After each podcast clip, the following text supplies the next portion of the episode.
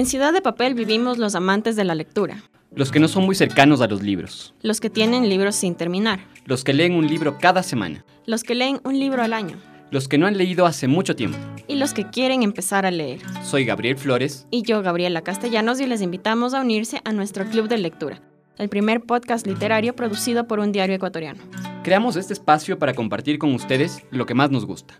Los, libros.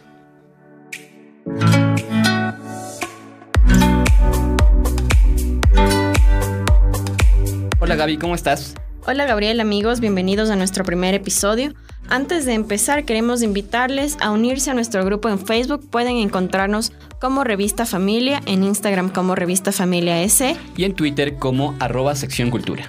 Y bueno, vamos a empezar con el libro. Elegimos para el mes de julio eh, mi historia de Michelle Obama y nos llamó la atención porque sí, ha sido un éxito en ventas, ha vendido más de 10 millones de copias y ahorita se está convirtiendo en una de las autobiografías más vendidas de la historia, pero más allá de eso, el personaje de Michelle Obama nos llama mucho la atención porque consideramos que es un personaje icónico en el siglo XXI. Su vida ha inspirado muchísimo y es un ejemplo de superación, ¿no? Gabriel, ¿cómo te fue con el libro? Me fue bien. Es un libro, mi historia es un libro voluminoso, tiene casi más de 500, páginas. Más de 500 páginas. Fue publicado por la editorial Plaza y Janés. Y lo que hace Michelle en este libro es narrarnos de forma cronológica su vida, desde sus años de infancia hasta el día en que deja la Casa Blanca después del segundo periodo presidencial de Barack Obama. Y empieza obviamente por el tema de la infancia, contándonos el contexto en el que vive. Michelle vive en el Southside de Chicago eh, un barrio que tiene sus particularidades, Gaby. Así es, en, un principio cuando Michelle era muy chiquita había mucha diversidad en este barrio, había población blanca, población afrodescendiente, había migración, pero con el paso del tiempo, a medida que eh, llegaron más recursos, eh, la población blanca específicamente empezó a mudarse a los suburbios, entonces quienes se quedaron en el Southside eran básicamente personas afrodescendientes. Esto tuvo un impacto no solamente a nivel cultural, sino que también había esta idea de que se convirtió en un gueto. Y esto era algo que le preocupaba a Michelle. Michelle cuenta que es una niña que tiene muchas dudas y muchas, muchas dudas sobre sobre sus aptitudes, de, de, qué es lo que puede llegar a ser. Como todos los niños, cuando somos pequeños tenemos dudas de, de cómo nos va a ir un poco en la vida pero también es una, una, persona muy determinada y muy competitiva, que es algo que va a estar presente a lo largo de su vida. Michelle muy temprano decide trazarse un mapa de vida y ir realizando metas a mediano y largo plazo, que es algo que no, no, hacemos todos cuando somos niños. Claro, y para poder cumplir estas metas, lo que ella hace es ser muy exigente con ella misma. Ella es súper responsable. Y aquí hay una anécdota que a mí me gustó mucho, y es que cuenta que un día a ella le fue mal en el colegio, le fue mal en un examen, y ella llegó a su casa y no estuvo en paz. Entonces, al día siguiente ya fue, habló con su profesora, y ella era muy chiquita, no sé si es que nosotros a esa edad habríamos hecho lo mismo o éramos tan conscientes de, lo importante era que nos vaya bien en la escuela. Pero ella fue a la escuela y le pidió a la profesora una segunda oportunidad y ella en este examen lo hizo súper bien. Entonces, esta es una muestra clara de la personalidad que ella tiene y cómo esto le marca para el resto de su vida. A mí otro de los pasajes que me me gustaron de esta etapa de la vida de Michelle es la relación que tiene con su tía abuela Robbie, que es eh, una profesora de piano. Michelle desde que es muy pequeña eh, le, escucha cuando da clases porque ella vive en el piso de abajo de, de Robbie, entonces eh, la escucha constantemente y llega finalmente el día en el, que ella es alumna de Robbie y es una relación de, no, no de amor, sino de tira y afloja para demostrarle precisamente que ella es la mejor alumna que, que ha tenido y que ella puede destacarse de, forma rápida en lo que está haciendo. Claro, así es. Y no solo eso, sino que para poder lograrlo, para poder eh, obtener la aprobación de su tía Robbie, lo que ella hace es estudiar muchísimo. Y no solamente se queda conforme con lo que le dice su tía que tiene que aprender, sino que ella sigue buscando en los libros, se salta a veces capítulos y de repente a veces su tía se molesta y le dice, no, eso no es lo que yo te mandé a hacer. Y ella tenía esta necesidad de avanzar más rápido. Hasta que por fin en un recital ella logró ganarse la aprobación de su tía y demostrarle finalmente que ella era capaz, que ella podía hacerlo mejor. Claro, aquí nos encontramos con este primer ejemplo de, de esta voluntad que tiene Michelle de superación, que lo va a mostrar a lo largo de toda su vida. Luego eh, viene la etapa de, colegio y hay otra anécdota, eh, anécdota también que, me gusta mucho, que es cuando se reúne con su consejero para hablar sobre el tema de las universidades a las que puede aplicar. Entonces, el consejero le dice que ella no es apta, que no tiene las aptitudes necesarias para estudiar en Princeton. Es algo que le marca mucho a Michelle. Entonces, ella decide demostrarle a este profesor y demostrarse a, esa misma, ella misma que es apta para estudiar en cualquier parte. Y efectivamente, Michelle entra a estudiar a Princeton. Claro, no solamente se queda con este obstáculo que de repente le ponen en el camino y le dicen no, tú no puedes, sino que ella va, lo hace y no solo se queda ahí, sino que luego va a la Escuela de Leyes de Harvard, también otra de las universidades más prestigiosas en los Estados Unidos. Ahora, cuando, cuando llega a esta etapa de la universidad, a ella le llama mucho la atención un problema que era muy frecuente, que tal vez eh, para el resto de la sociedad no era notorio, pero para ella sí fue, y es que había mucha falta de diversidad. En la Ivy League, en esta, en esta serie de universidades tan importantes en Estados Unidos, no había casi nada de población afrodescendiente, no había eh, diversidad cultural, tampoco habían mujeres, bueno, en, muchas mujeres, ¿no? Ya había algunas, pero no eran tantas. Entonces esto a ella le molestaba. Y tanto le molestaba que ella decidió hacer su tesis de disertación de Princeton en el tema de la diversidad, en la población afrodescendiente en las universidades. Claro, y esa situación que mencionas, Gaby, también aparece cuando ella se inserta en el sistema laboral, cuando empieza a trabajar en los buffets, en buffets prestigiosos de Chicago, se da cuenta que ella entra a las reuniones y solo hay hombres y la mayoría son hombres blancos. Entonces se da cuenta que esa diversidad en el ámbito laboral también es escasa. Así es. Ahora, eh, aquí también me parece importante que recordemos que para Michelle es sumamente necesario que la gente sea consciente de la importancia de la educación. Entonces, para ella y para su hermano Craig, eh, esto era realmente muy importante y fue algo que le inculcaron, les inculcaron a ambos sus padres, Sus papás, ajá, sí, ellos estaban convencidos que la mejor herencia que les podían dejar a sus hijos, a Michelle y a Craig, era precisamente los estudios. Ellos no vivían eh, en una casa muy grande, ellos no es que salían, no, tenían viajes, sino que todo el dinero que podían eh, tener lo invertían en la educación, de sus hijos. Un poco lo que dicen ahora los papás, ¿no? Lo único que les voy a dejar es la educación. Exacto. y bueno, ya hablamos un poco de, Craig. Craig es el hermano mayor de Michelle. Tienen una diferencia, diferencia de edad de 21 meses y para ella es un personaje y es una persona muy importante en su vida durante todas las etapas. Ella dice que es como su protector. Y también tenemos a otro personaje que, empieza a aparecer en esta etapa y es su amiga Susan. Susan es una chica que mira el mundo con otros ojos. Ella también estudia en la universidad, pero también le gusta divertirse, le gusta, le gusta salir con los amigos, le gusta salir de compras. Entonces, Michelle choca un poco con eso porque dice, claro, mientras yo me dedico mucho a estudiar, esta chica está en las fiestas y está con los amigos, pero a esta, a, a esta amiga le pasa algo que a Michelle le marca también dentro de su vida. Y claro, eh, Susan sufre cáncer y eventualmente muere. Este es uno de los primeros momentos en los que Michelle se da cuenta de que la vida no siempre es justa.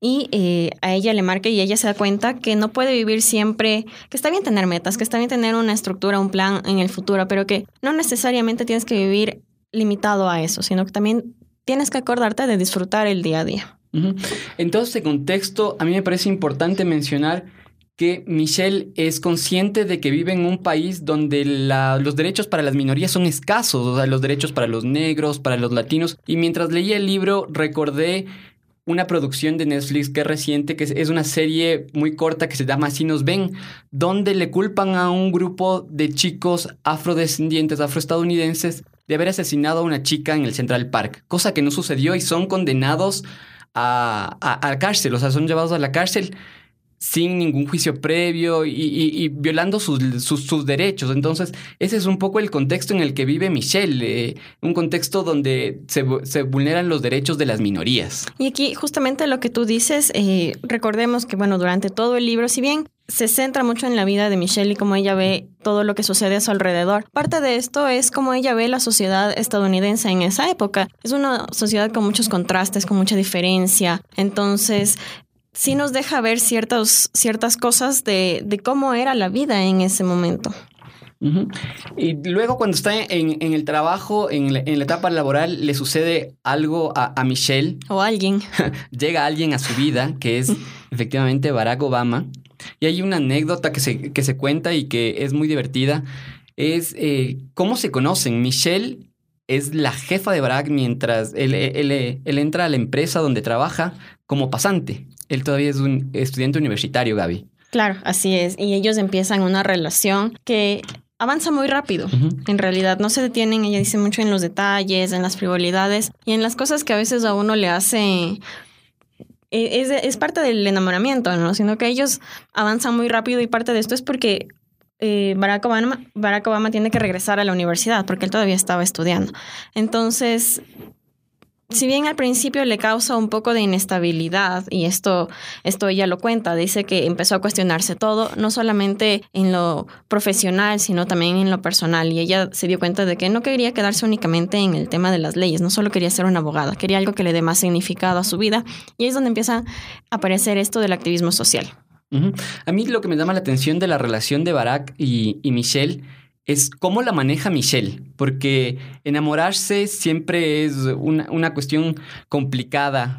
se forma, se forma, una especie de caos cuando uno se enamora, pero Michelle, en medio de ese caos, implanta un orden. Y ese orden está, está materializado a través de las anécdotas que nos cuenta en el libro. Y claro, eh, en este, en este desorden, por ejemplo, que vivimos del resto, ella vivía una, una estructura, así como el resto de su vida. Entonces, por ejemplo, ella dice que le había, le había dicho a, Barack Obama que si quieren mantener la relación mientras estaban separados, tenía que llamarle por teléfono. Y a Barack Obama no le gustaba hablar por teléfono. A él le, gustaba escribir cartas. A la antigua. A la antigua. Entonces, bueno, él también empieza a adaptarse un poco a, a, los requerimientos que tenía Michelle y así avanzan un poco en la relación hasta que finalmente se casan y ya ahí tenemos otra, otra visión de cómo era la vida en pareja. Cosas que no sabíamos y que nos cuenta. Así es, una de ellas es, por ejemplo, la dificultad que tuvieron para tener hijos. Las, eh, las veces que ellos intentaron eh, no fueron exitosas, de hecho Michelle cuenta que tuvo un aborto espontáneo y para poder tener a Malia y Sasha recurrieron a un método de fertilización in vitro. Entonces, es un poco también esta necesidad de quitar el estigma a, a, este, a este tipo de situaciones, ¿no? Y no solo eso, sino que también ocurrió otra cosa. También está el tema del gusto que tenía Barack por los libros. Entonces, Michelle cuenta que cuando, cuando Barack eh, era estudiante, gastaba todo su dinero eh, todo lo que le sobraba en libros. Y que ese gusto por los libros, Michelle un poco lo fue absorbiendo. Recordemos que, que Michelle es una, una, persona un poco más musical, estudia piano cuando es niña y luego lanza algunos referentes musicales, por ejemplo, habla de Stevie, Wonder, habla luego de Beyoncé, entonces es una persona que más tiene afinidad por la música, pero gracias a Barack le, empieza a tener este gusto por la literatura, por los libros. Tanto es así que después termina escribiendo ella misma un libro, ¿no? Y bueno, la, siguiente, la siguiente parte del, del libro, ya vamos avanzando en, esta historia de Michelle, y es que eh, ya empieza a aparecer el tema político en Estados Unidos y el tema político en la vida de los Obama. y claro, eso es lo interesante del libro, porque aparte de contarte la historia de Michelle y su familia, también se cuenta la historia de cómo funciona la política en Estados Unidos. Recordemos que antes de que Barack llegue a la Casa Blanca, Estados Unidos estaba en guerra había estaba en la guerra de Afganistán, en la guerra de Irak, había una crisis económica muy fuerte. Ese es el país que recibe finalmente Barack. Claro, y es un país en una situación complicada que él eh, tiene la misión de al final tratar de levantarlo de la, de la manera que puede, ¿no? Entonces, en, en las páginas del libro, Michelle también nos cuenta un poco sobre eh, estas curiosidades o datos interesantes que nosotros desde afuera no tenemos, no tenemos posibilidad de saber. Una de ellas, por ejemplo, es eh, todo el aparato de seguridad que opera con ellos, ¿no? Una, una de esas es que el presidente siempre va acompañado de un médico, siempre va acompañado de una reserva de sangre de su tipo en caso de que lo necesite. Y siempre va acompañado del hombre del maletín este personaje misterioso. Nunca se dice el nombre de este señor, pero es una persona que siempre acompaña al presidente de Estados Unidos a todo lado donde se mueva porque tiene que eh, proporcionarle las claves de las bombas nucleares en, el caso de que, de que esto sea necesario, que esperemos que no sea necesario en ningún momento. Y claro, eh, en esta etapa ya, si bien nos cuenta un poco de, cómo es eh, para Barack Obama el, tema de las campañas, la presidencia y todo, eh, ella decide, Michelle decide que no va a ser simplemente un accesorio o un adorno dentro de la Casa Blanca. Ella decide tomar un rol muy activo. Ella quiere ser una protagonista dentro de, de su vida en la Casa Blanca y decide trabajar en varios proyectos. Tal vez uno de los proyectos que más conocen nuestros amigos oyentes es de, el, de la creación del huerto, el huerto en el jardín de la Casa Blanca. Así es, este proyecto iba acompañado de, eh, bueno, unas iniciativas para frenar la obesidad, que era un problema muy grande, especialmente en los niños en Estados Unidos. Entonces, ella empieza con este proyecto y que al tratarse de un tema de salud, logró muchísimo apoyo tanto del lado demócrata como del lado republicano. Era algo fácil en lo que todos se podían poner de acuerdo. También luego viene el proyecto en el que trata de ayudar a las familias de los militares que también ella visita mucho, mucho a los militares, dónde están las familias, y, va conociendo en primera persona cuáles son las cosas que padecen, ajá, sus historias, que, en, muchas ocasiones son trágicas por las secuelas físicas y psicológicas que tienen las personas que van a la guerra. Y no solo eso, sino que también dedica muchísimo eh, al tema de la educación. esto, esto que es tan importante Enfocada para a las niñas y mujeres. Exactamente, en decirles a las niñas que ellas necesitan educarse. Que esa es la herramienta que ellas les va a llevar a donde ellas necesitan ir. Que no son, medio, que no son menos que nadie finalmente, que, que tienen toda la capacidad que las niñas tienen toda la capacidad para sobresalir en el mundo académico y en el mundo laboral. Así es. Y en esto transcurren básicamente los ocho años de la presidencia de Obama y mientras tanto eh, Michelle también sigue con sus campañas. Y hasta que llega, bueno, el, día en el que salen de la Casa Blanca y de repente Michelle se encuentra en un escenario que empezó a ser hasta desconocido para ella. Gracias a un personaje muy polémico, estamos hablando del, del actual presidente de Estados Unidos, Donald Trump. Así es, entonces el día de la posesión salen de la Casa Blanca y llegan a la, al Capitolio y bueno, ahí se encuentran con que de repente nuevamente estaba rodeada de una mayoría de hombres, la mayoría blancos, había muy pocas mujeres, había muy pocas personas afrodescendientes, entonces esto a ella nuevamente le choca. La diversidad de la, por la que habría luchado ella y su esposo durante los ocho años de, gobierno de Barack, eh, en, en ese momento estaban como diluyéndose nuevamente. Pero en medio de ese contexto que vuelve a ser como difícil, Michelle es optimista, tiene la esperanza de que lo que se ha sembrado luego se va a cosechar, de que no, de que no fue tiempo perdido todo lo que hizo. Ella también se da cuenta de que los cambios no suceden de un día para el otro, sino que toma tiempo y en ocasiones toma varias décadas para lograr hacer un cambio realmente notorio en la sociedad y ellas fueron parte de este cambio que empezó, ¿no? yo creo que en, en, este libro hay, no sé qué piensas tú, en este libro hay dos ideas muy fuertes. Uno que ya hemos hablado, el de la diversidad. Para Michelle es muy importante esto. Hay otra anécdota que quisiera compartirles, amigos oyentes, y es que el día en que en Estados Unidos se aprueba eh, la ley del matrimonio igualitario, Michelle quiere salir a festejar con, con la gente, quiere salir a disfrutar este momento. Y es curioso porque es la primera vez que para, para, para lograr celebrar con la gente rompe el protocolo de seguridad de la Casa Blanca. Entonces, Michelle sale para ver cómo la Casa Blanca está iluminada con los colores de la comunidad LGBT y eso me parece algo, algo que hay que recordarle y compartirle con los amigos que nos están escuchando. Y el otro tema es el de la resiliencia, la importancia de ser resiliente en este mundo eh, que, que, nos siempre nos está diciendo que hay que superar las cosas que, que nos abaten. Así es, y justo eh, tomando este tema de la resiliencia que mencionas, quiero ya darles mi, mi reflexión final sobre el libro. A mí, la verdad, me gustó muchísimo y es claro que la vida de Michelle ha sido una constante de ir esforzándose y superar varios obstáculos. Y me quedo con una frase que me pareció interesante que dice al principio del libro, a nosotros siempre nos preguntan, ¿qué quieres ser cuando seas grande? Como si hacerse mayor tuviera un punto final, como si en algún punto te convirtieras en algo y ahí se acabara todo. Cuando resulta que en realidad estamos todo el tiempo cambiando, todo el tiempo creciendo, todo el tiempo aprendiendo. Entonces, todo está cambiando constantemente, nosotros y el mundo. Yo también les quiero, les quiero compartir una frase que, hay que está al final del libro y les leo textual. Dice, hay algo que nos confiere dignidad estar dispuestos a conocer y escuchar a los demás. Para mí es así como forjamos nuestra historia.